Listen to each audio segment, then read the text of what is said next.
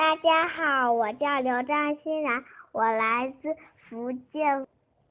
我今天给大家讲的故事名字叫做《小马送米》。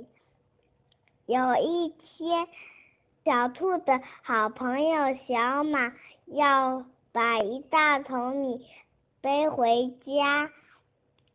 小兔看到小马走路的时候，米袋破了一个大口，它急忙追上去喊：“小马，小马，你的米袋破了一个洞。”小马说：“我的米袋怎么会破洞呢？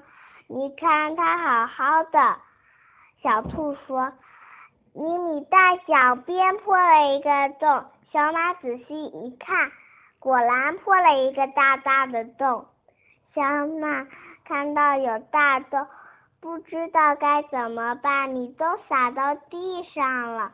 小兔赶紧找了一个绳子，把小马绑紧后，小马继续走，走回家。